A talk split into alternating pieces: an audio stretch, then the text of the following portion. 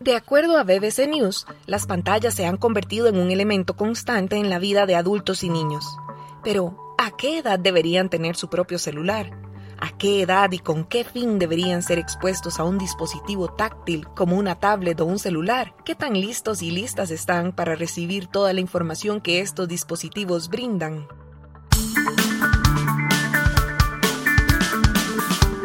Onda UNE.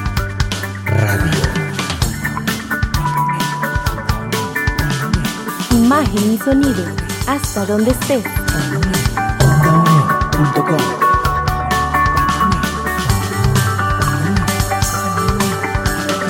Un espacio de la Escuela de Ciencias Sociales y Humanidades de la UNED. Hasta donde estés. Onda UNED. Acortando distancias. Hola, bienvenidos y bienvenidas una vez más. Esto es Onda UNED. Yo soy Diana Bokenford, productora de este espacio. Y bueno, pues hoy en este segundo programa de la serie Los Infohackers vamos a hablar específicamente de estos micro podcasts que son creación de Cindy Jiménez y de Ricardo Osorno, ambos del Laboratorio de Investigación e Innovación Tecnológica, el LIT de la UNED y ellos nos cuentan cómo nació esta idea y cuál es el objetivo primordial de este proyecto. Quédense con nosotros porque ya inició Onda UNED.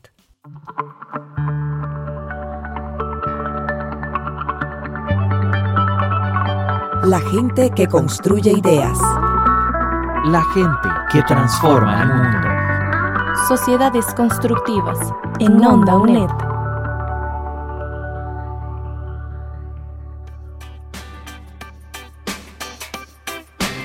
¿Sabías que?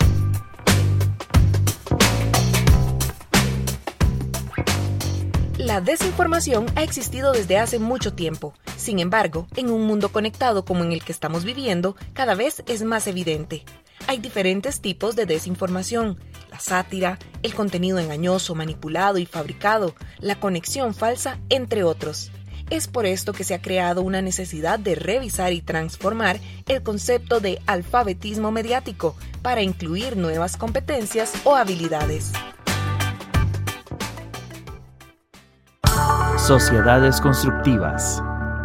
Justo usted nos acaba de ilustrar algo que hemos venido como tratando de, trabajar en, en los últimos dos años, ¿verdad? Que es cómo a través de contar una historia o lo que en inglés se llama, eh, definen como storytelling, ¿verdad? Nos puede ayudar justo a estos procesos de aprendizaje, ¿verdad? Que a veces eh, yo siempre eh, digo que, que, las historias cambian, cambian vidas, ¿verdad? Y que muchas veces eh, los, los docentes de, deberíamos o debemos aprender más a, a, contar historias cuando planificamos nuestras lecciones o cuando planificamos nuestros eh, procesos de, de, enseñanza y aprendizaje. Entonces, eh, ¿cómo podemos eh, explotar o de alguna manera eh, aprovechar los beneficios del storytelling y de contar historias en eh, procesos educativos? Y, creo que que aquí eh, así es como un poco, creo que, que nació de, de, forma tan, tan orgánica eh, los infohackers, ¿verdad? Que, que fue, que es como este mundo eh, narrativo, que tal vez Cindy, no sé si, si lo querés como contar un poquito de, de qué va este mundo narrativo eh, de los infohackers. Claro. bueno, pues la creación de infohackers fue toda una aventura podíamos perfectamente limitarnos a, hacer un par de charlitas de, de, tips para seguridad en cuanto a el uso de, no sé, el uso efectivo de información y qué hacer cuando recibimos información para asegurar que sea fidedigna y demás. Pero volvemos a lo mismo, o sea, eso como que le quita la emoción, nos hace perder público, porque no suena como algo atractivo, algo que cualquier otra persona, incluso un niño o niña pueda decir, uy, qué chiva, yo quiero tomarme 10 segundos para escuchar esto. Entonces fue cuando empezamos a, a tratar de hacer sentido de, esa idea y le encontramos personajes, encontramos una historia que se podía crear alrededor de estos personajes y del mensaje principal que queríamos transmitir que era cómo crear estas condiciones de seguridad para saber cómo recibir, analizar y decidir si transmitimos o no un mensaje. Em, la parte más valiosa de este proceso creo que fue el, encontrar la trama de la historia. Ya una vez que decidimos a qué edades lo íbamos a dirigir, entonces teníamos un montón de opciones sobre, sobre qué podían ser los infohackers, ¿verdad? O bueno, en ese momento creo que ni siquiera le habíamos puesto nombre de infohackers. Sí, exactamente. Y es que eh, además eh, quiero como, como contar eh, esto, este, no, no, vamos a tratar de no hacer spoiler, ¿verdad? Para que puedan escuchar este micro podcast y ojalá lo puedan compartir con sus hijos, sus hijas, sus sobrinos, sus primos, este, pequeños.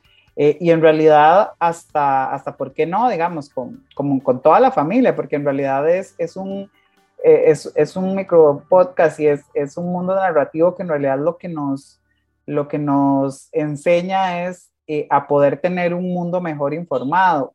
Y es que los infohackers incluso nace de un, de un artículo académico científico o un paper, como, como se conoce, de este, Alejandro Pisitelli y Férez, que ellos hablan sobre las competencias mediáticas que, que tenemos que desarrollar las personas en este mundo, digamos, informado en el que vivimos o en la sociedad del conocimiento.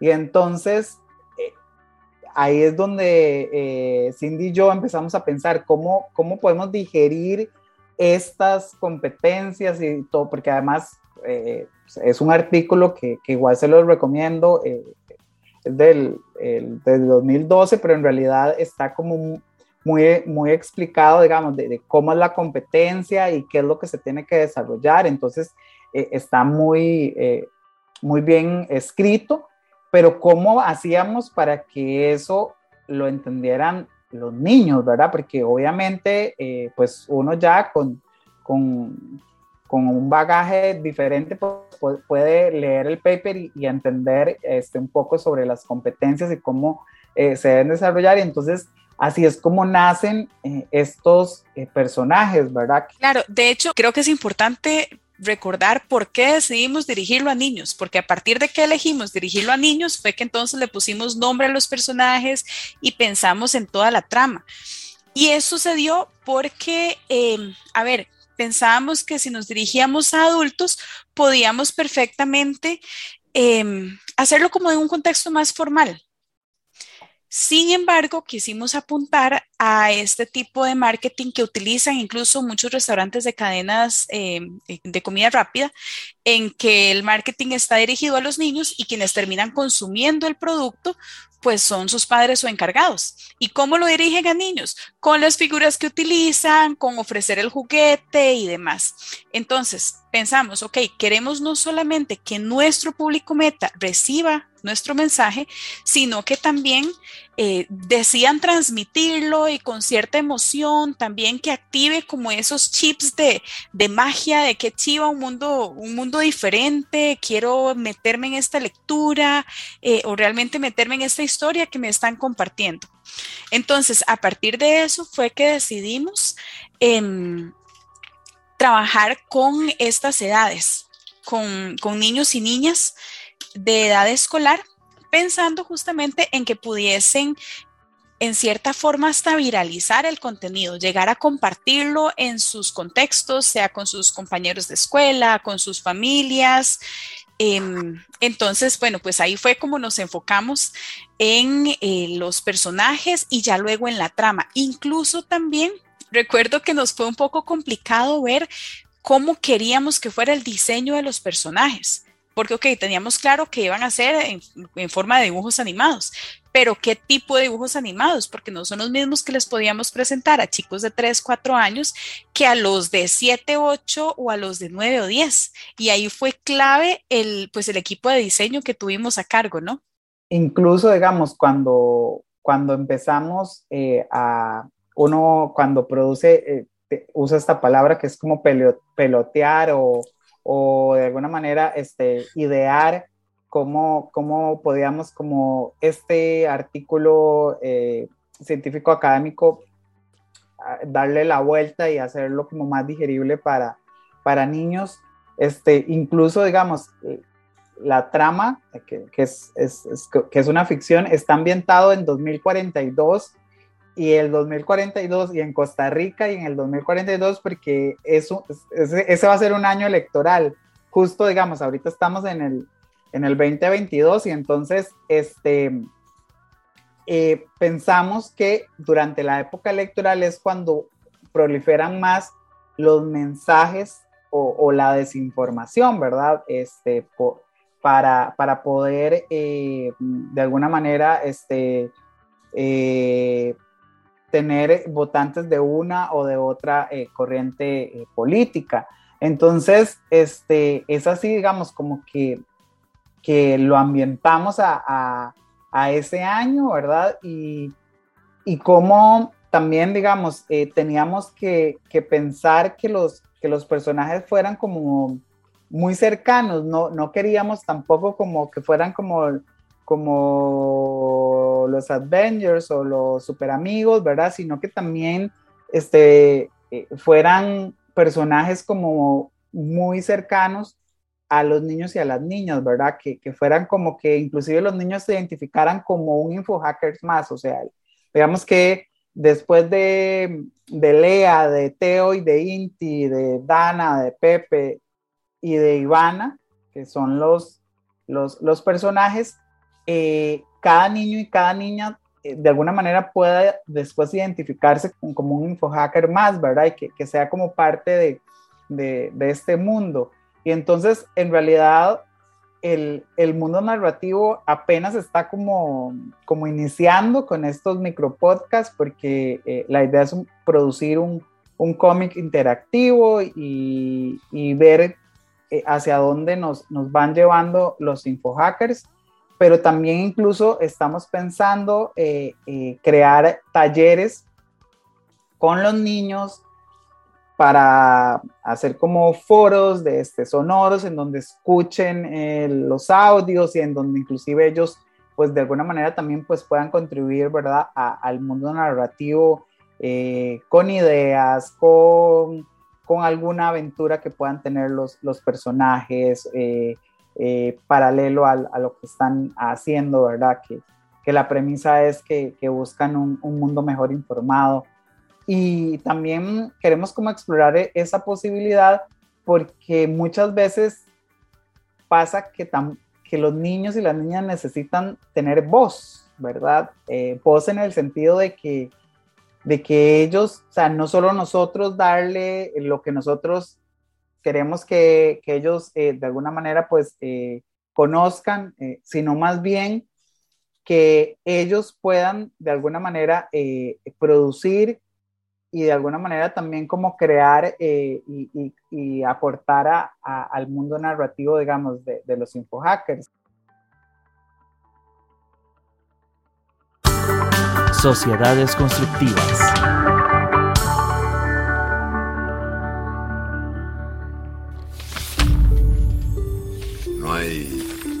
No hay dos fuegos iguales. Es un niño grande Abriendo libros. Los amorosos son los insaciables, se van llorando. En Onda UNED. Que puede contar conmigo. Los infohackers tienen como objetivos reflexionar sobre el tema de la desinformación, fortalecer las competencias mediáticas y mostrar una estrategia muy sencilla para reaccionar cuando se recibe una información. Los personajes están directamente relacionados con conceptos como lenguaje, tecnología, interacción, producción y difusión, ideas y valores y la estética. Tomado de Los Infohackers, Alfabetización mediática para niños y niñas en edades escolares, Laboratorio de Investigación e Innovación Tecnológica, UNED. Onda UNED. Acortando distancias. Eso es como, como un poco lo, lo, que, lo que sigue o, o, lo que, a lo que nos estamos encaminando, digamos, con, con este proyecto, que, que, o sea, que, que, sí, se, sí se transformó mucho, digamos, o sea, sí, sí, sí llegar al, a, a, los infohackers no, no fue fácil, digamos, no fue fácil porque inclusive en un principio habíamos pensado en materiales didácticos para adultos, pero, pero también pensábamos que, que muchas veces este, es más complejo eh, llegarle a los adultos este, porque ya eh, están como más, eh, digamos, como más, no están como tan renuantes a, a, aprender nuevas cosas. Sin embargo, creo que la niñez y bueno, no sé, este, yo a veces esas son de las cosas que extraño de la niñez, ¿verdad? De que uno siempre, o sea, yo siempre quería, cuando yo era niño, yo siempre quería estar como aprendiendo, explorando, eh, ¿verdad? Entonces, este, por eso al final es que todo nos llevó a, a, mover la estrategia inicial del diseño de materiales este, didácticos, tal vez con un enfoque eh, muy diferente, ¿verdad? Hacia adultos, a eh, movernos hacia niños y más bien, este, yo, eh, por lo menos yo personalmente esperaría que, que con los talleres eh, que, empezamos a implementar, eh, los niños de alguna manera este, sean, se vuelvan el centro, digamos, de este mundo narrativo, ¿verdad? Porque también yo creo que, que, muchas veces también la, la, creatividad y la imaginación tienen también que desarrollarse y por eso también me volviendo atrás a lo que a lo que comentaba este Cindy de, de Santi, de que agarra un libro y empieza a contar una historia, ¿verdad? Que, que hermoso, o sea, que hermoso que con dos años eh, ya él entiende, digamos, de, que un libro cuenta una historia, pero también qué imaginación él de, de, ¿verdad? De ir ideando como, como una historia. Entonces, Santi, si Santi con dos años nos, nos tiene todo un mundo de dragones este, que contar, yo estoy seguro que el resto de, de, los niños y de las niñas también tienen otro mundo este, que contarnos y a veces también eh, es necesario como, como darles esa voz. Mira, de hecho, bueno, dentro de, de, lo que acabas de comentar hay cosas muy importantes que quiero recalcar. Primero, cuando hablábamos de los nombres, es importante eh, que los nombres no fue simplemente que nos sonaron bonito. Si buscamos al elegir los nombres de cada personaje que nacieran a partir de las competencias mediáticas justamente que plantea Ferrez y Pisitelli. Todo el producto de InfoHackers eh, tiene un fuerte fundamento teórico, eso es súper importante, ¿verdad? Entonces, las competencias que establece Pisitelli está, por ejemplo, lenguajes, entonces a partir de la competencia de lenguajes sale LEA. Eh, Teo sale de la competencia de tecnología, INTI de interacción, Pepe y Dana, que son pues eh, los gemelos, eh, son de producción y difusión. Entonces, cada una de estas competencias es el superpoder que en las producciones que hicimos eh, y las que tenemos ahorita todavía pendientes por hacer, cada uno de estos superhéroes llega a utilizar para buscar ese mundo mejor. Y otra cosa muy importante es que en todos los productos que estamos sacando, nuestros personajes invitan al público a ser parte de los infohackers. Porque, ok, ahí vemos dos cosas. Primero, estamos buscando siempre empoderar a nuestro público, empoderar a estos chicos y chicas para que eh, pues vayan acostumbrándose a tener un rol activo en la sociedad Em, y esto va muy de la mano también pues con la parte teórica de que en los últimos años los roles dentro del proceso educativo han ido cambiando mucho, tanto el rol docente que ha pasado a ser un rol de facilitador, de diseñador, de este pues filtro de materiales y demás, y el rol del estudiante ha pasado de ser eh, de algo sumamente pasivo en que simplemente recibía información y la repetía a la hora de una evaluación a tener un rol más activo en que lograse hasta elegir cómo recibir la información, eh, que lograse establecer un, un nexo, un vínculo entre la información que se está recibiendo, lo que se está aprendiendo y la vida real para así lograr un aprendizaje significativo y eh, pues tomar parte activa en la sociedad al poder retransmitir ese conocimiento, poniéndole también su pincelada de interpretación, el cómo esto que estoy aprendiendo puede mejorar mi vida y cómo puedo cambiarle algo, personalizarle algo para compartirlo con quienes me rodean. Entonces, de la mano de toda la estrategia de crear a los infohackers, estamos también eh, tomando pues el, fundamento teórico de los roles eh, actuales y los que se esperan para los próximos años eh, tanto de los padres, madres encargados, como de estudiantes, como de docentes. Y esto es algo en lo que UNESCO, por ejemplo, ha enfatizado mucho en los últimos años. También se trabaja en los objetivos de desarrollo sostenible. Entonces, eh, parte de la aventura nuestra también fue hacer que toda esta parte teórica que podíamos de nuevo compartir en una charla sumamente formal dirigida a adultos, más bien tomarla y hacer un producto para infancia que fuera de igual forma atractivo, pero con la seguridad de que el mensaje importante, que la parte fuerte de lo que queremos transmitir realmente llegue a calar en nuestro público. Eso es algo que, que pues también queremos poder medir en un futuro a mediano plazo y, nos encantaría pues tener los resultados que, hemos esperado con tantas ansias, ¿verdad?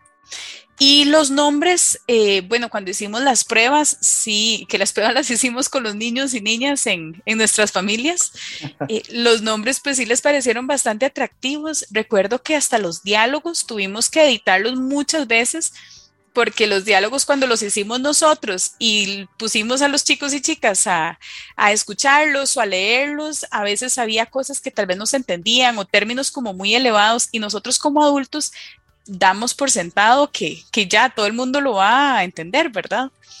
Entonces eso fue un ejercicio muy importante para nosotros desde la parte de producción, el bajar el nivel al lenguaje para asegurarnos que el mensaje fuese lo más claro y conciso posible.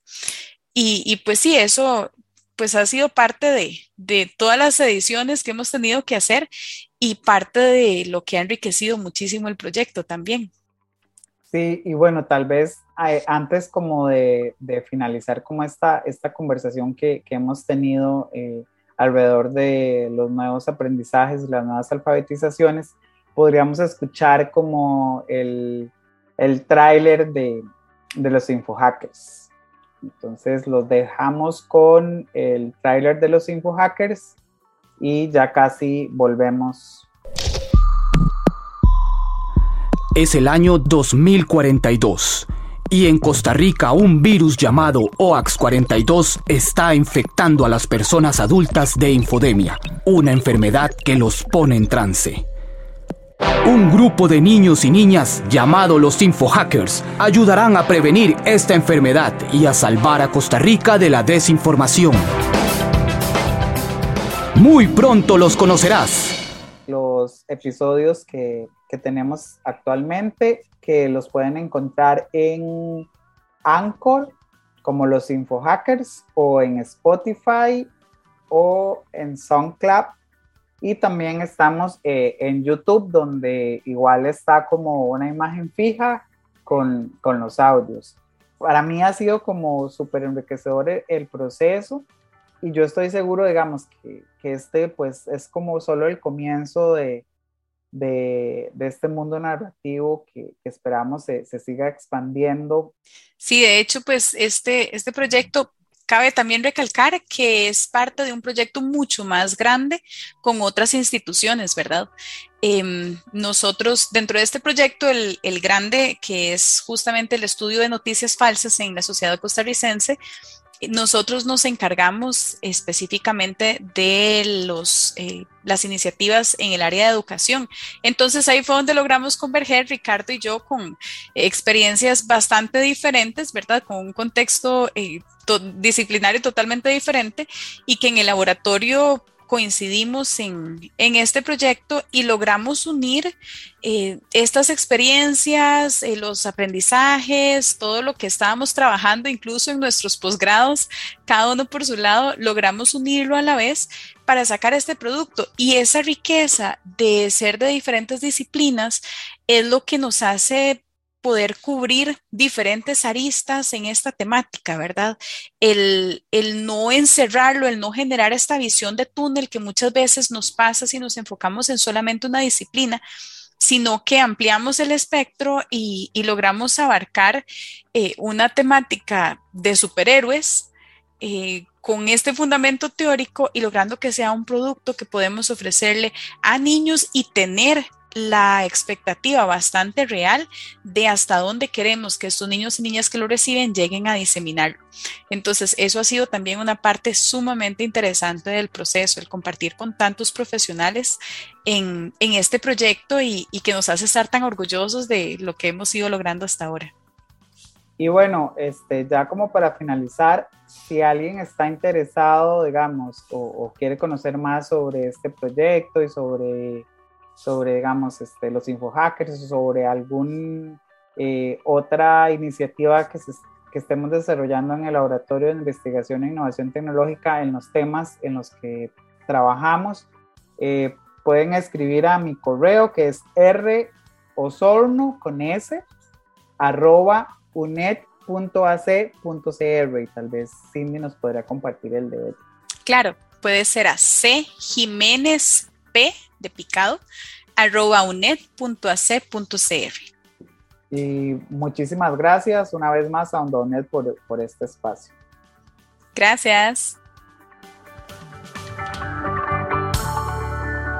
Bueno, vamos llegando al final de este programa, pues hicimos un resumen sobre qué es esta iniciativa de los infohackers y cómo buscan la alfabetización mediática para niños y niñas en edades escolares y también pues cómo existe una necesidad de viralizar esta información positiva y migrarla también hacia las personas adultas y adultas mayores. Este programa fue posible gracias a la colaboración de Cindy Jiménez y Ricardo Osorno, del Laboratorio de Investigación e Innovación Tecnológica LIT de la UNED, y Diana Bokenford en producción, edición y locución. Sabes que puedes encontrar esta y todas nuestras producciones en ondaunet.com. También seguimos en redes sociales y escuchanos en las plataformas de Spotify y Anchor. Muchísimas gracias por tu sintonía. Te esperamos en un próximo programa de Onda UNED.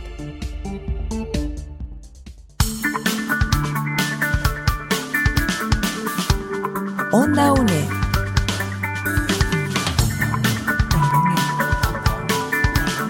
Imagen y sonido, hasta donde estés.